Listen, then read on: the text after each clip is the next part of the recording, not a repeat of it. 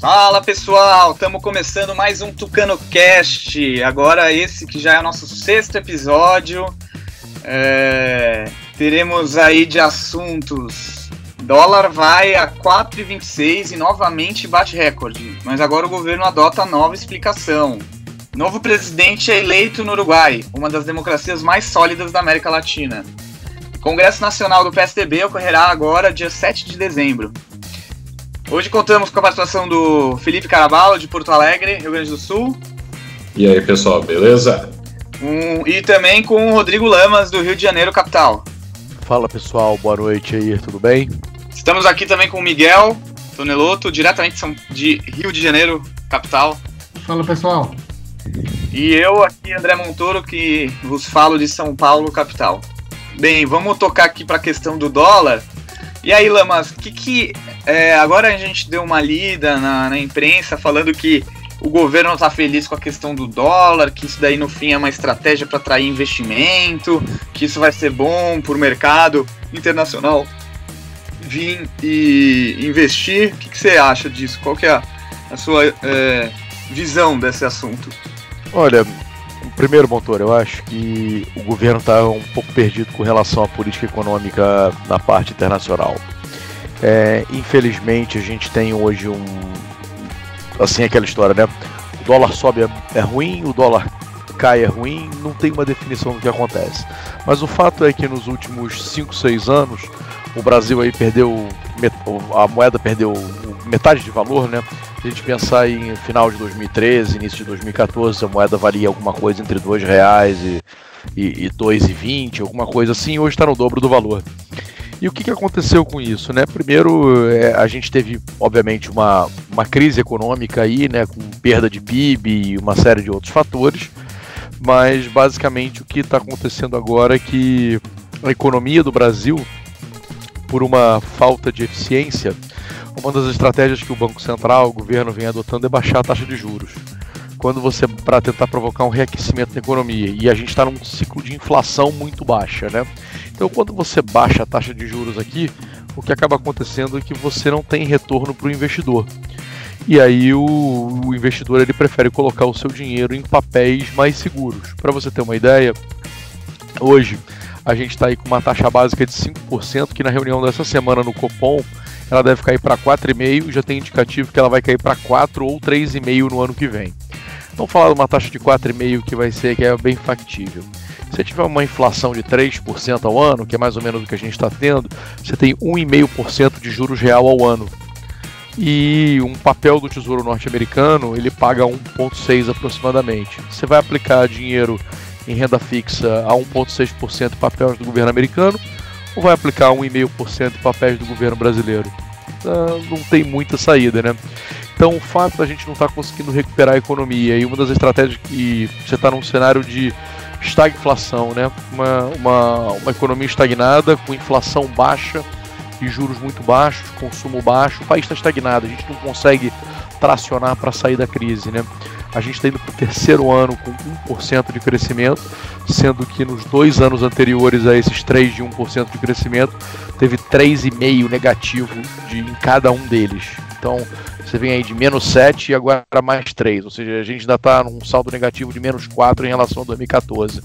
Então, o cenário ainda é razoavelmente negativo, né? a economia está demorando a retomar e aí a gente acaba é, tendo que reduzir a taxa de juros para tentar ver se a economia ganha tração e até porque a inflação está muito baixa e com isso você tira o rendimento do dinheiro sobre aqui e, e aí com isso você acaba é, fazendo com que a taxa de juros é, perdão, a taxa de câmbio suba, né?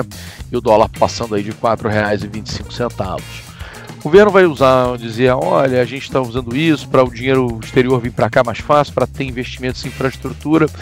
Mas eu sinceramente não acredito que isso vá acontecer, até porque a gente tem outros fatores é, no cenário sociopolítico econômico aí que vem circulando e que fazem é, levar a dúvida do investidor, né? Sim, a gente teve episódio aí alguns dois, três meses atrás aí do, do Janot falando que ia dar um tiro na cara do Gilmar Mendes, até o Rodrigo Maia falou um negócio, né?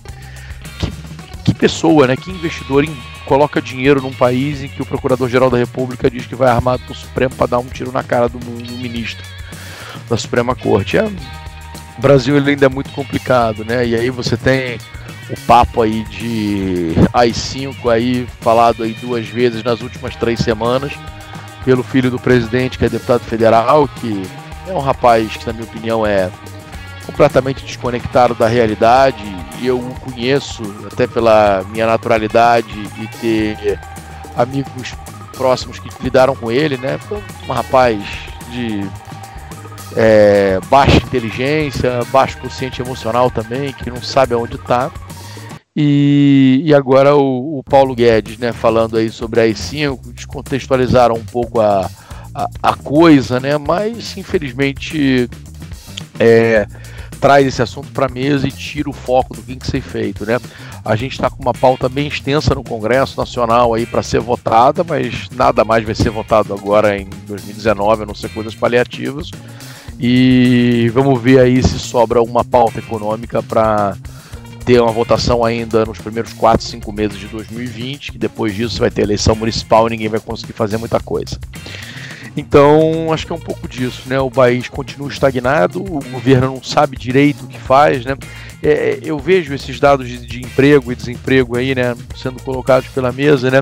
Uma coisa que as pessoas às vezes não, não param para fazer conta, né? O Brasil é um país de mais de 200 milhões de habitantes, hoje deve estar em alguma coisa em torno de 215 milhões. E a população tem uma taxa de crescimento hoje que deve estar girando em torno de 2 milhões de habitantes novos por ano. E esse crescimento populacional que ainda existe, né, você pode falar que existe mais ou menos numericamente é, aí alguma coisa em torno de um, pelo menos 1 milhão e 800, 2 milhões de pessoas por ano que entram no mercado de trabalho pelo, pelo, pelo crescimento populacional da população brasileira. Então gerar 700, 800, 900 mil empregos por ano é insuficiente, vamos colocar assim. E a gente, como a gente pode ver, né, continua com essa massa toda de desempregados. Então, o dólar batendo recordes aí, na minha opinião, ela é um, um conjunto de fatores, né? Como nada nessa vida tem fator único, que é uma economia que não traciona, o governo e o Banco Central tentando buscar alternativas, e a instabilidade do cenário sociopolítico econômico é, interno nosso que contribui para que afaste o investimento e tenha fuga de capitais aí pro exterior. E você acha que essa coisa que é falada, me parece às vezes que é ministro da Economia é, e toda a área econômica tem uma impressão de que, ah, vamos fazer a reforma e tal, e isso vai automaticamente deslanchar. E daí, depois que faz a reforma, começa a dar as coisas, a gente sente que. Será que eles têm um plano econômico mais amplo que, que, que pense aí uh, o Brasil para frente após as reformas, aprovando a reforma da Previdência, que dá um, um ânimo no mercado para o Brasil?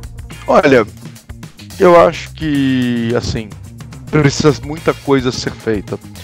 E eu costumo dizer que um dos maiores crimes que o governo do PT cometeu, principalmente o Lula, é, foi ter baixado o nível educacional da, da, das universidades, colocando pessoas é, de baixa, baixa educação básica e média nas universidades públicas e privadas do país. Né? Aí o Lula tinha aquele discurso que agora o filho do preto, filho do pobre pode ter um diploma, mas hoje a gente tem aí uma legião de diplomados desempregados porque simplesmente as pessoas se formaram num curso superior com um nível muito baixo pelo fato de que elas tinham uma educação básica muito baixa e o nível de educação superior, por consequência, acabou caindo nos últimos 10, 15 anos no Brasil. Entendeu? Então, o que acaba acontecendo hoje é que você tem uma transformação nas relações de consumo, nas, nas relações de emprego ao longo dos últimos 15, 20 anos, é, isso no mundo como um todo. Para uma certa parte da população brasileira isso ficou muito claro, se transformou, as, as empresas se transformaram, até muita coisa do serviço público se transformou, mas a gente conta com uma massa de pessoas aí que vai ser muito difícil reinseri-las reinseri no mercado de trabalho. Eu posso falar particularmente do ambiente onde eu trabalho hoje, é, não vou citar o nome, mas é, eventualmente tem algumas funções administrativas que hoje você substitui por um software, entendeu? Então, assim, é, pessoas de formação altamente administrativa têm uma tendência muito grande de serem substituídas. Talvez elas tenham que procurar outras formas de emprego no futuro ou em outras áreas com, com outras coisas. E a gente tem uma massa de gente muito grande no Brasil que não é apta a fazer essa transição aí para vamos dizer, o mundo 4.0, o mundo 5.0, como a gente queira colocar. Então, é, a despeito da economia crescer, voltar a ter um ritmo de crescimento um pouco maior, é, a gente conseguir aí destravar, tornar o Brasil de novo competitivo no cenário nacional, no cenário global, é, a gente vai ter muita dificuldade interna ainda, um problema social que a gente vai carregar aí, entendo que pelos próximos 20, 30, 40 anos, residente no fato de a gente não ter tido cuidado com essas pessoas do ponto de vista educacional, ao passo que parecia, né, tá tomando cuidado, mas na verdade criou uma bomba social aí que vai, vai explodir continuamente aí ao longo das próximas décadas. É, não, realmente é um assunto delicado aí para tocar. E com referência a. Agora eu lembrei um pouco é, a, a, a esses próximos passos no Congresso, né? De, da agenda de reformas, a gente está vendo agora um certo. Tinha a Previdência que seria a primeira, Uhum. É, foi, passou e, e, tudo certo. Agora até tem que tomar cuidado, porque parece que está vindo uma PEC paralela que está fazendo perder muito da economia. E agora está numa disputa entre a, a, a, a, PEC, a reforma administrativa e a reforma tributária. E ao mesmo tempo está entrando a questão da prisão em segunda instância, né? Que de alguma forma, eu acho que é uma demanda da população, só que também é uma coisa que atravanca você fazer as outras reformas, e é uma reforma delicada. É, eu acho, eu acho que a é, legisla, é, judiciária aí, né? De que forma que a lei entra, né? É, acho que a questão da PEC da segunda instância, ela vai passar rapidamente, vai ter uma pressão social grande, mas obviamente consome tempo. É, com relação à pauta econômica, né, especificamente falando, é, eu acho que vai haver uma convergência aí da reforma tributária não vai sair o, o, mundo ideal, mas vai sair alguma coisa que melhore, da mesma forma que foi com a Previdência. E aí a reforma administrativa eu tenho sérias dúvidas se vai passar. Eu acho que talvez passem é, aquelas três PECs emergenciais que o Paulo Guedes me mandou, que eu acho que é um assunto que a gente pode até detalhar num, próximo episódio, falar um pouquinho sobre o que quer dizer cada uma delas do ponto de vista técnico. Mas eu acho que a reforma administrativa vai ter muita pressão para para que isso não passe, né? E, e, ao passo que, por exemplo, a segunda instância você tem um aspecto, vamos dizer assim, quase que passional na população de ah, assim, você vai soltar corrupto, vai soltar traficante, então vamos usar para isso. É, muita gente que tem tempo para militar, para fazer cobrança em rede social, não tem o menor interesse que passe uma reforma administrativa, entendeu? É, quem tem tempo para encher o saco com esse tipo de coisa normalmente é quem tem emprego público, né? Então é, não tem interesse em militar em torno da reforma administrativa, mas, enfim, se houver uma articulação, acho que pode ser que alguma coisa seja feita. Mas no meu entender, a gente vai ter 2020 dedicado assim, temas macros no Congresso, né? Prisão em segunda instância, reforma tributária, algumas coisas da agenda econômica do Paulo Guedes, das três PECs emergenciais que ele mandou agora recentemente, e a reforma administrativa, na minha opinião, ela vai ficar para 2021. E se não passar em 2021, só no próximo mandato presidencial. É, então são questões. Depois, no próximo episódio, a gente aprofunda um pouco das perspectivas do ano que vem. Já tá, estamos acabando aí completamente o ano, né? Voando, entrando em dezembro. Felipe, então vamos falar agora a questão do Uruguai, né? A América Latina parece que deu uma, uma ligeira tranquilizada, mas vamos falar da questão do Uruguai, que é considerado, é engraçado, a gente não lembra isso, mas tem uma das democracias aí, exemplos democráticos e de distanciamento de uma polarização e de enfrentamento. E a gente teve a vitória e de um candidato de centro-direita aí, que ao mesmo tempo não é de radicalização, né? Ele é muito ponderado e houve muito respeito na campanha, respeito de é, dos resultados, da população, né? É, cumprimentar uma a outra, tem uma, tem uma coisa muito bacana, a gente tem que se espelhar nisso, né? Mas como que foi então? Qual que é as perspectivas aí do Uruguai e tudo mais? Então, André, uh, Bem, apesar de, do Lacagepou, o presidente eleito agora, agora sim oficialmente, semana passada a gente teve quase um, uma confirmação da, da posse dele, mas na verdade ela não tinha realmente passado, ainda tinham que avaliar alguma, alguma questão dos votos uh, de, de mesários e de pessoas que estão trabalhando durante a eleição. Então, por isso mesmo, acabou não sendo no, no dia das eleições o, an, o, anúncio exatamente de que o Alakashpong tinha ganhado. Mas agora, nos últimos dias, já saiu, a vitória realmente é dele. E ele é, um, ele é de centro-direita ou direita, como quiser chamar, ou quem quiser avaliar melhor. Mas ele é um quadro um pouquinho diferente do que a gente está tendo no resto da América Latina.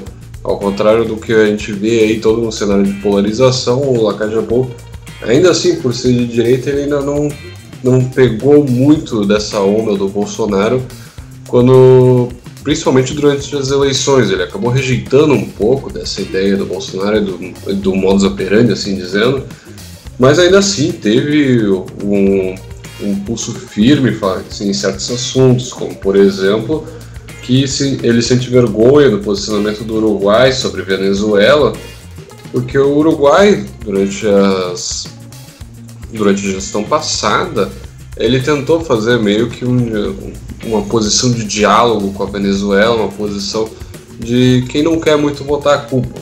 Mas aí o Lacajapão já mudou um pouco essa entonação, já mostrou que vai mudar essa entonação, dizendo agora que vai tratar como uma ditadura.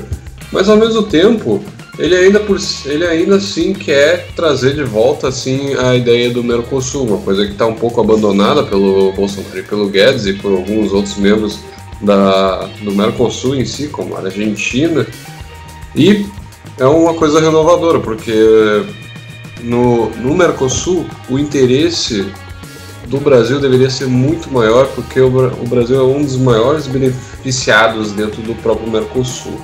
Mas voltando um pouco ao Lacagepou, a questão da eleição em si também teve outros percalços, que, por exemplo, a apuração, a apuração terminou mais ou menos com pouca diferença de votos, então aqueles outros votos que eu estava falando de mesários e outros que estão trabalhando no dia era uma, era uma diferença de uns 28 mil votos. E lá no Uruguai a gente tem um colégio eleitoral bem pequeno, são em torno de 2 milhões de pessoas, se eu, se eu não estou enganado. Enfim, praticamente Porto Alegre consegue superar, consegue quase que superar a população uruguaia inteira. Então, eles não têm câmera alta, isso é outro, outra questão bem interessante também de deixar aqui como curiosidade. Então, ele já tem uma diferença política e ainda assim o Uruguai consegue ser um país que é um pouquinho me melhor uh, fundado em questões democráticas, porque mesmo com alguns problemas, como o que eu falei da questão dos votos ali, foi uma coisa que foi resolvida com uma mínima crise resolvida pelo próprio TSE deles.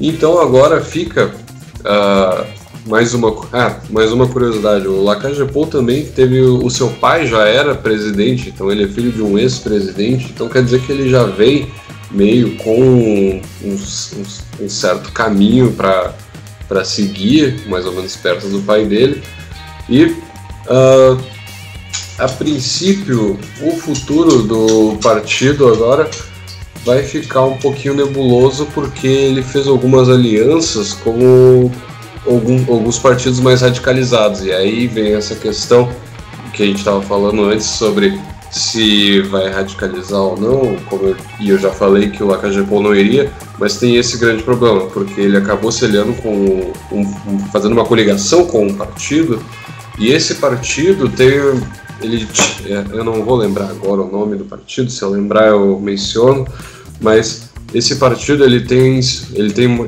diferente uma tonalidade, uma bem mais diferente saudosista da ditadura uruguaia e eles acabaram se coligando para poder ganhar e, e, eles não pensaram que dentro dessa coligação eles iam ainda ter que aguentar que o partido esse partido menor ainda conseguir resultados eleitorais tão bons quanto ele conseguiu acho que eles elegeram conseguiram mais ou menos 10%, uh, uh, 10 cadeiras no parlamento uruguaio. Enfim, e agora o Lacajapou vai ter que, a princípio, uh, debater e discutir um pouco com a frente ampla e, ao mesmo tempo, em que ele tem que levar o Partido Nacional, o partido dele, adiante. Então, a partir de hoje, a gente vai ver talvez, uh, vai ver talvez não, a gente vai ver ainda assim um Uruguai bem ponderado, um Uruguai ainda assim bem firme, mas ainda assim a gente vai ver um Uruguai diferente, um Uruguai de mais de direita, mas também fica aqui um outro ressalte, contudo, mas porém, é, ainda assim o Tabraia Vasquez disse que ainda permaneceria com a legalização da maconha, obviamente que ele falou que mudaria um pouquinho a lei da, de, da liberação da maconha, porque hoje é concentrado no, no Estado todo o fornecimento de maconha, mas ainda assim ele quer mudar uh, algumas questões mais, que pontua mais pontuais, como a venda dentro de farmácias e deixar uh, as coisas que estão dando certo ainda de pé. E que ele, ele também disse querer mudar, por exemplo, talvez ele queira mudar, né, desculpa, talvez ele queira mudar a questão da lei do aborto, mas a princípio ele disse que não mexeria em si, não revogaria, não, não, não deixaria uh, não faria um contraponto violento em cima disso. Talvez seja tão pontual quanto foi a questão da maconha para ele. Então, por enquanto é isso aí, André, que eu tenho que falar sobre pelo menos a questão do Uruguai. A diferença de voto é uma coisa impressionante. De 1 milhão 168 mil para 1 milhão 139 mil. Uma coisa impressionante mesmo. É uma diferença de uma microcidade. É, em percentuais ficou mais ou menos uh, ah, 48,71 de votos para o Lacajepô e 47,51 para o Daniel Martinez, da Frente Ampla. E eu estava dando uma olhada aqui uh, com relação à, à coligação, né? E realmente, ele fez uma coligação com certos partidos mais à direita, esse Partido Colorado, né? Cabildo aberto, representam aí, vai, um pouco mais de um pouco menos de 15% e o outro menos ainda, uns 5% do Congresso. É, o Caminho Aberto ele é o partido de um, do, de um ex-general, se eu não me engano, que fez algumas uh, uh, declarações um pouco fortes, inclusive eu acho que foi o mesmo general, tem agora rolou uma matéria de um, de um ex-oficial da reserva da, no Uruguai que estava uh, ameaçando o pessoal da Frente Ampla e aí outro saudosista do, do antigo regime militar, mas ele já foi, ele já pediu desculpas, ele ia sofrer uh, um grande, um, grandes percalços judiciários, assim dizendo. Mas o mudando da água para o vinho, o Partido Colorado, na verdade, ele é um partido muito histórico, junto com o Partido Colorado Paraguaio.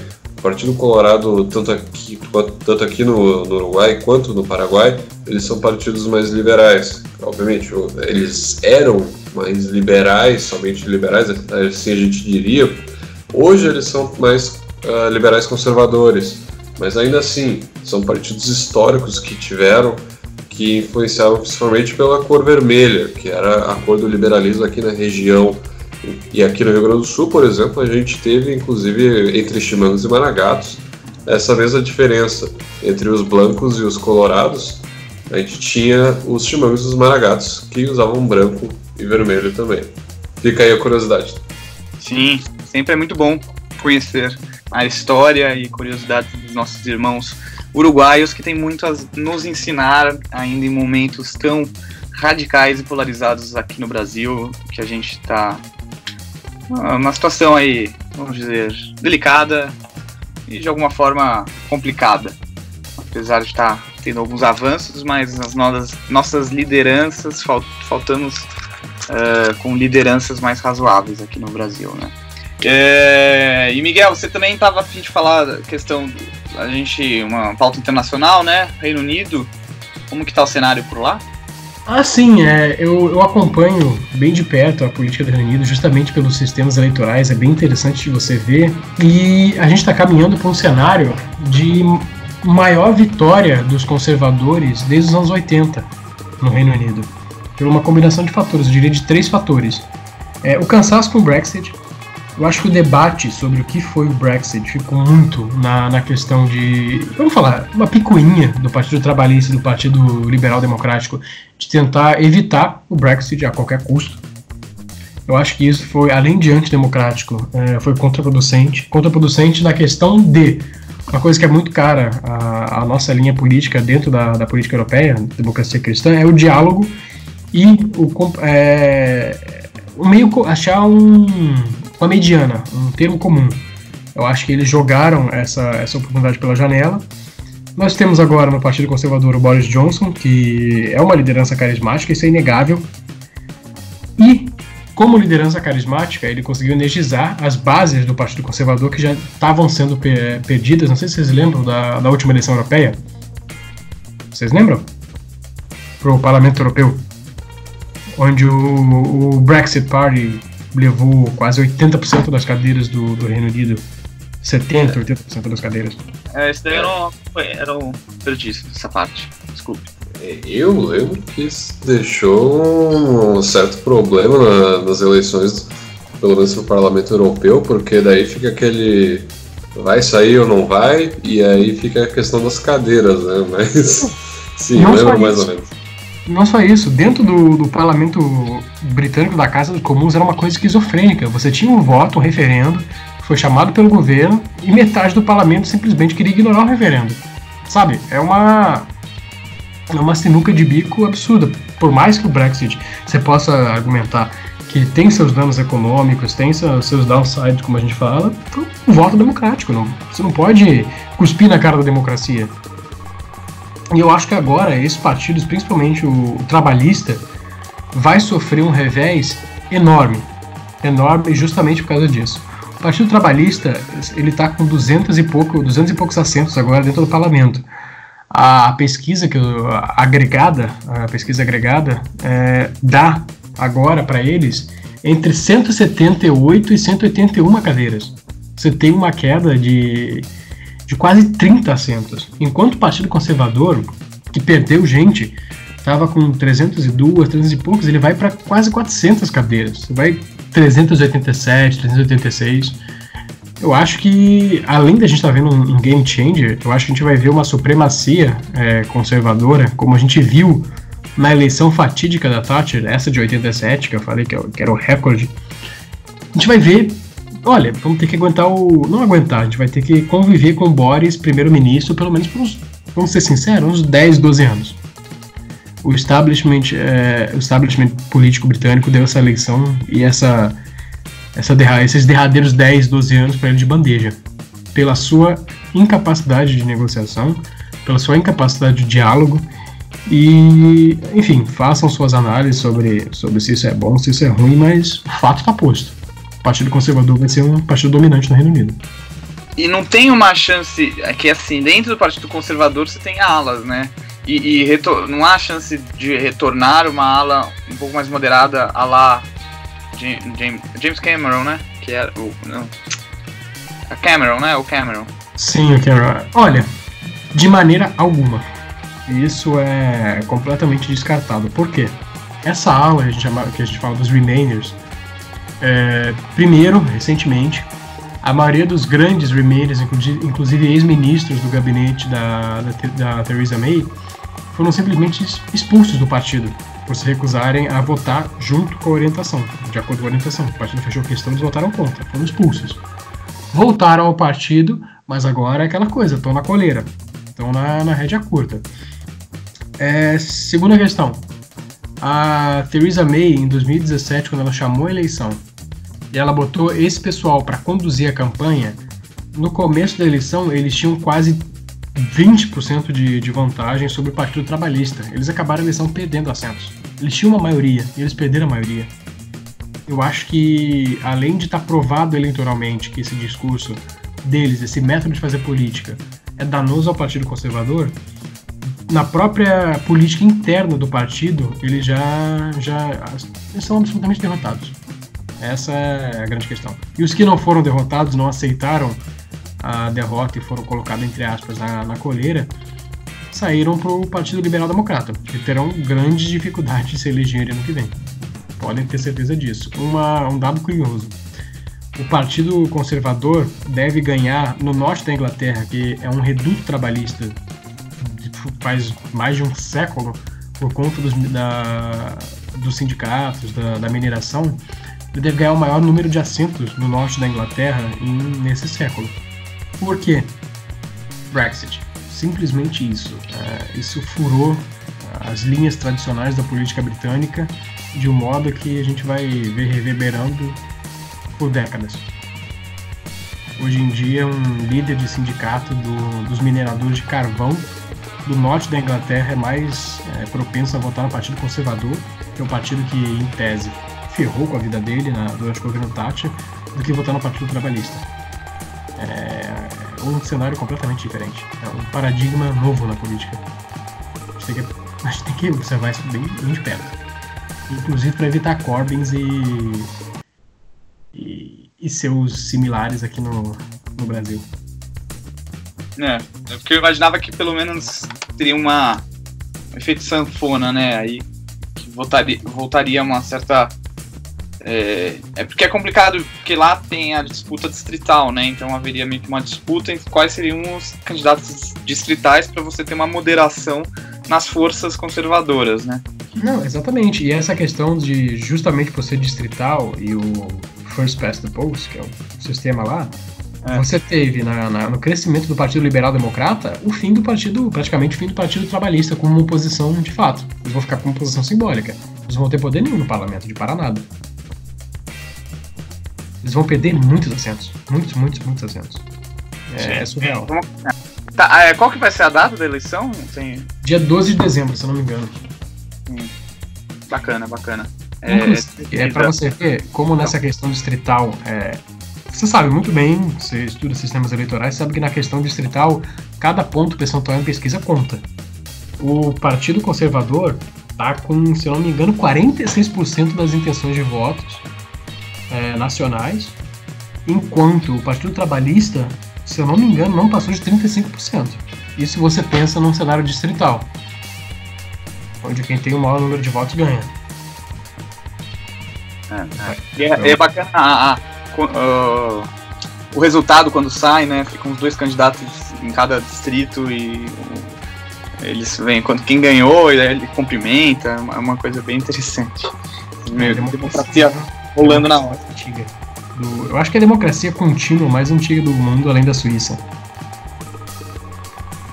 Ele foi tapada com o tempo, né? É... Sim. Não, o próprio Partido Conservador é do, do século. Do, do século XVII? É, o próprio Partido Conservador é do século XVII. Bem, ah, que bacana, Miguel. Depois vamos, vamos dar um retorno pro pessoal, como que foi a eleição. vamos, semana que vem já dá pra pintar um cenário alguém local para comentar sobre o assunto e a gente, a gente aprofundar mais no tema. Acho importante porque dá um norte um pouco internacional aí das, da, do rearranjo de forças políticas para o mundo, né? É, é. Reino Unido representa, Reino Unido, Inglaterra, é, Alemanha, Estados Unidos, todos esses. França. Ia depender, não, ia depender do Congresso PSDB, nossos próprios partidos, em tese, irmãos, né? De de organizações internacionais. Sim, é, isso que a gente vai, vai tocar ainda no assunto falar. Mas valeu, obrigado, Miguel. Nada, que isso, sempre prazer aqui. Dedo queimado não, vou estar aqui. É, ele teve um pequeno acidente, tá queimado e tal. Daí, fala. Tá machucado.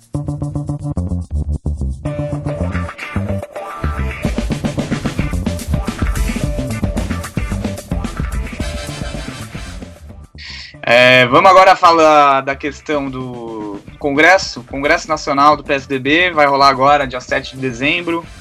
É, já rolaram as, as, os congressos estaduais, né, de cada, cada estado aqui. É, teve em Minas Gerais, aqui em São Paulo, no Rio de Janeiro, Rio Grande do Sul. é, onde já houve algum agito aí para discutir a, a, a, as questões, posicionamento do PSDB referente a algumas questões, questões de, do armamento, do aborto, criminalização de droga, é, ponto de vista é, de privatizações também, o quanto que a gente né, privatiza. Então é interessante, está agitando aí o partido, deixando ele mais ativo, reagindo aí da, da última eleição que foi muito foi uma pancada aí para o partido, mas a gente, eu acho interessante estar tá, tá tendo uma reação, uma participação, o presidente Bruno Araújo está tá, tá presente em todas as etapas aí dos, dos congressos estaduais e, e conversando com, com todas as lideranças, dando participação, uma abertura bacana, trazendo as mídias sociais, né? A gente tem até o podcast é, Facebook mais ativo, uma coisa que é importante. O PSDB sempre foi um partido que teve problema com comunicação e, e eu acho que tá é, já é um passo, né? É verdade, né? Eu acho que a gente estava, eu particularmente estava muito cético é, depois da eleição de 2018, descrente um pouco no partido, é, no que estava no, resultado, né? Muito ruim que o partido teve na última eleição, mas ao longo desse último ano aí, o partido vem se reestruturando internamente, né? O presidente nacional Bruno Araújo tem feito um trabalho de base muito interessante.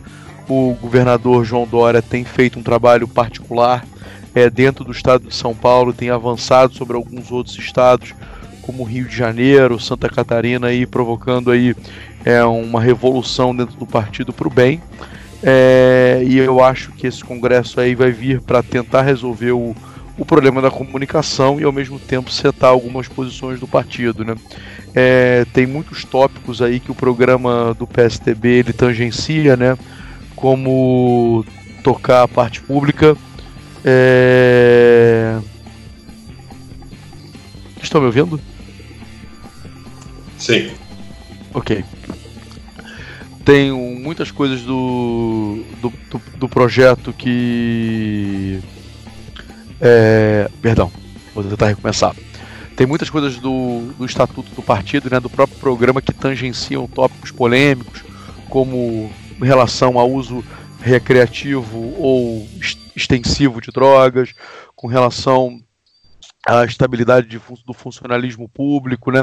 A gente precisa avançar um pouco mais, né? Ser um pouco mais incisivo no que falamos sobre sistema de governo, parlamentarismo, é, avançar sobre algumas coisas ainda mais polêmicas, como por exemplo, acho que um tópico que precisa ser conversado com a sociedade, que é a supressão dos salários de vereadores é, em todas as cidades do país, à exceção das 93 maiores.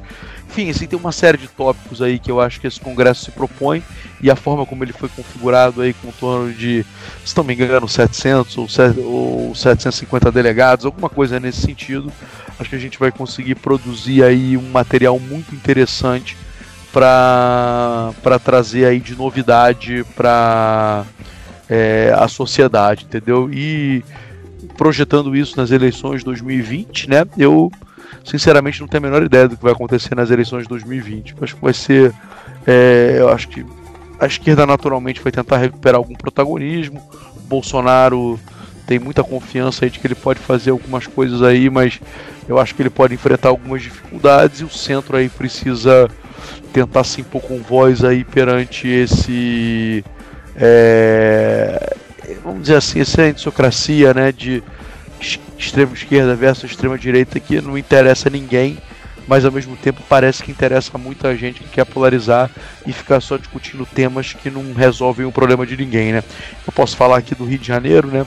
Apesar de não, não ter morado por aqui nos últimos anos, mas está sempre presente aqui, é, o prefeito do Rio de Janeiro é um desastre. Assim, eu acho que seria difícil encontrar um, um, prefeito de capital, de uma cidade média ou grande no Brasil inteiro, ou mesmo fora do Brasil, que tenha feito um mandato tão ruim quanto o Crivella. Assim, o Crivella hoje é unanimidade de como ele é ruim para a esquerda, para a direita, para o centro, para qualquer um. Assim, é um cara que vai ter uma enorme dificuldade na eleição, acho que muito possivelmente não chega em segundo turno. E então acho que tentando trazer isso para o prisma do PSTB, né, a gente precisa fazer com que esse congresso ele traga um pouco de garra para a militância, mas ao mesmo tempo não fique só nesse discurso empolgado, né? Ele tem, ele produza conteúdo mesmo que seja capaz por, por nortear o partido e dar um drive aí interessante para as próximas eleições em 2020 2022. E Miguel, tivemos hoje o hoje, né, domingo, esse último domingo, a convenção, encontro né, do PSDB do Rio, pré-congresso nacional do PSDB, não é mesmo? Como que foi aí? Qual que foi a pegada? Ah, foi bem, foi bem positivo. É, a gente começou o encontro, para vocês terem uma noção, às 11 da manhã e acabou quase 5 da tarde. Então foi uma, uma coisa bem extensa. No primeiro momento a gente teve a, filia a filiação do, do Gustavo Bebiano, que eu acho que, que vem muito a acrescentar para o PSDB do Rio, com assim a expertise que ele tem de estruturação de campanha, de de marketing político, ele falou coisas realmente que faltam no PSDB, falta o, PSDB uma marca, falta o PSDB incutir no público que ele quer é, um sentimento de, de pertencimento, de todo partido tem que ter isso, né? Ninguém vive só de, de reformas e de incutir essa racionalidade que o PSDB tem na, nas massas. Isso, assim, a gente sabe que, que não rola. Uma coisa muito importante que, que foi discutida na, nessa primeira parte do, do, nosso encontro foi o quão, quanto o FHC é importante, não só para o PSDB, mas para o Brasil em si, para o Brasil para a América Latina, e como a figura dele é subaproveitada. A gente tem um estadista de, de marca maior, dos maiores estadistas do século XX e do início do século XXI, e como partido, o que, que nós fazemos com, com essa figura? Uma hora ou outra a gente entrevista, mas a gente não vê realmente o PSDB empunhando a bandeira, defendendo é, com vontade, com, com gana, o legado do FHC. Eu acho que essa foi a maior lição da primeira parte do, do Congresso. A gente precisa criar uma marca. O PSDB precisa criar uma marca ao redor do FHC, baseado no, no legado do FHC. Gente não pode se, se acanhar mais de defender tudo que ele fez. Isso eu acho que é a síntese do que, do que realmente foi essa primeira parte do encontro. Agora, na segunda, a gente debateu os temas que a gente vai discutir no, no Congresso Nacional. A Aspásia, como, como sempre, é a pessoa que escreve, escreve muito bem, escreve muito. Ela produziu um texto que, se vocês, se vocês quiserem, eu até posso passar para vocês. Que eu achei muito. Depois vamos contar com a participação. Pedir é, para ela dar uma declaração. É bem legal. Ela, ela é super aberta para esse tipo de coisa. Ela produziu um texto maravilhoso em que ela analisa a, o legado do PSDB e o que o PSDB tem que ser daqui para frente, sem pisar no seu legado, sem ignorar a história que tem, mas a gente tem que mudar. Se a gente ficar estagnado, é, o fim o fim é certo. O mote agora do PSDB é mudança. Mudança e renovação, sem desprezar o passado. Eu acho que esse é o cerne do, do documento da Spazia. Eu acho muito legal também o link que ela fez da democracia cristã, do, do Franco Montoro, do Mário Covas, com o movimento de descentralização do Estado e de, do desmantelamento do Estado mastodôntico paternalista brasileiro. Eu acho que esse é outro ponto importantíssimo do documento que ela, que ela produziu, é, que vai ser o, o norte da delegação do Rio no, no Congresso PSDB. É, foi basicamente isso. Ah, que legal. Depois a gente vai. Vamos pegar também algumas declarações, né? E, e, e, uma leve entrevista com essas lideranças do PSDB do Rio, que eu tenho o maior respeito. Tanto a Aspásia, como a história que ela tem, dos estudos né, que ela tem, quanto aí essa nova liderança que está aparecendo. A gente está investindo com a Mariana Ribas, né? Que vem aí como pré-candidata nossa, a, a, Mariana, ela. A fala da Mariana hoje na convenção realmente ela foi a síntese do, do que é o novo, que eu vejo como novo PSDB. É, uma coisa muito importante que ela falou, que a vocação do Rio de Janeiro está na produção de, de cultura. Só que a cultura tem que significar renda, tem que significar emprego. Você tem é, o PSDB pegando a vocação do município do Rio de Janeiro e aplicando é, essa lógica de gestão que a gente tem muito bem lapidada a isso. Acho que o Rio de Janeiro só tem a ganhar com a candidatura da Mariana. Sinceramente, essa visão que ela tem sobre a cultura, sobre a cultura como motor de geração de emprego é, é fascinante. É um game changer, como falam. Boa. Não, importantíssimo, importantíssimo. Estou muito feliz com essa guinada e pegando e aproveitando pessoas bacanas que o PSDB tinha, né? As fases e tal.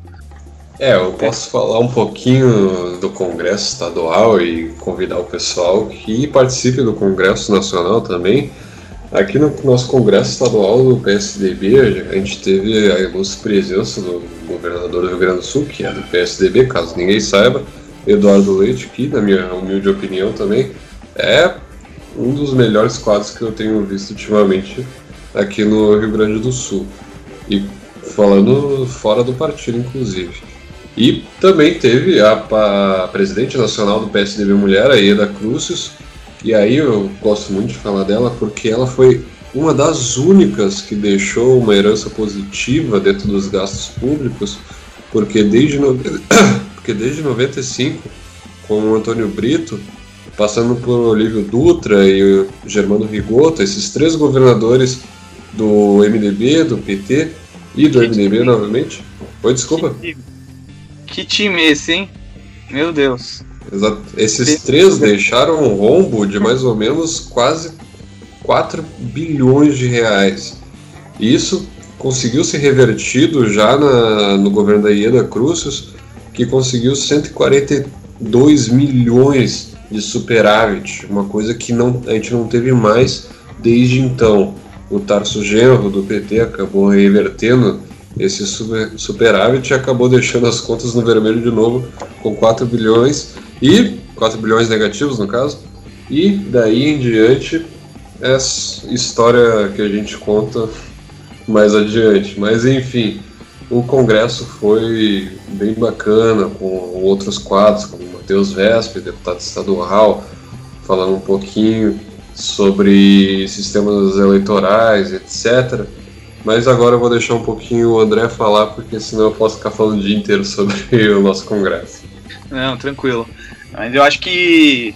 É, eu, eu, até tenho um pouco dessa opinião de algumas discussões são interessantes de ter do ponto de vista a questão do aborto, descriminalização de drogas, mas eu também acho que é meio delicado em certos momentos ficar se discutindo muito esses temas que é meio que discussão do sexo dos anjos e não discutir aquilo que mais importa, por exemplo, no caso, o investimento em educação, investimento em, em saneamento, são coisas que são muito mais é, é, importantes para o país e que, e que merecem ser dadas as devidas importâncias pelo próprio partido, o partido mesmo mobilizar as pessoas para dizer o quão, quão importante e o quão já houve de conquistas por nossa parte, desde atualmente quanto uh, no passado, na época do Fernando Henrique. E agora, por exemplo, a questão do saneamento, quem está sendo o relator da, da, do projeto de lei de abrir o investimento é, privado para o saneamento, que vai ser uma revolução,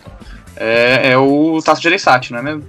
Exatamente. Eu acho que o, o grande desafio é realmente ter essa posição em determinados temas melhorar a comunicação, é, se dar o valor, né? Eu acho que o PSDB tem que dar muito bem o valor e saber comunicar o quanto faz e o quanto faz no Congresso.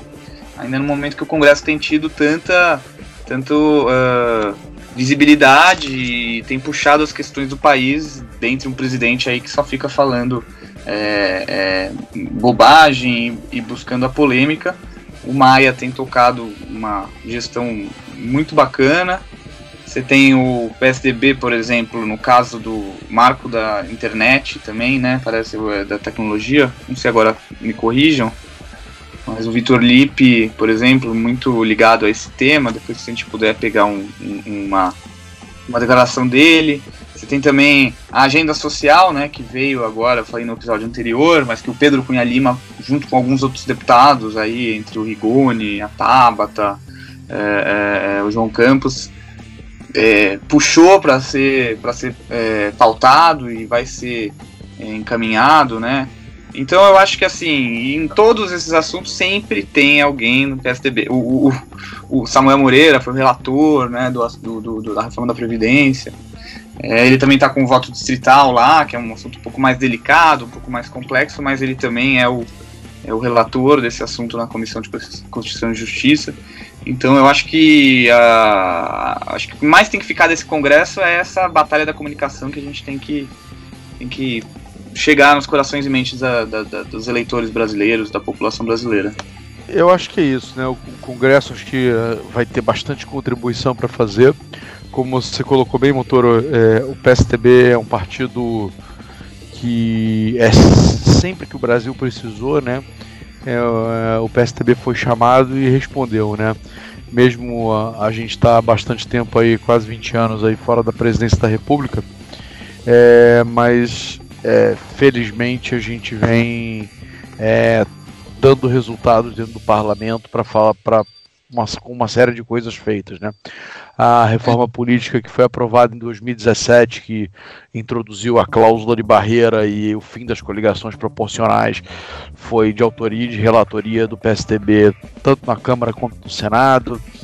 É, a reforma trabalhista de 2017 foi relatada pelo PSDB, a reforma é, agora da Previdência foi relatada pelo PSDB também no Senado e na Câmara dos Deputados, ou seja, a gente teve aí um resultado, é, produziu muita coisa para a população. A gente sabe dos erros que o partido cometeu, sabe das escolhas aí não muito assertivas que o partido fez ao se comunicar com o seu eleitor, mas agora eu acho que tem um caminho claro para o qual o partido quer perseguir e aí a gente tem bastante coisa para para fazer aí e produzir para a sociedade no futuro breve.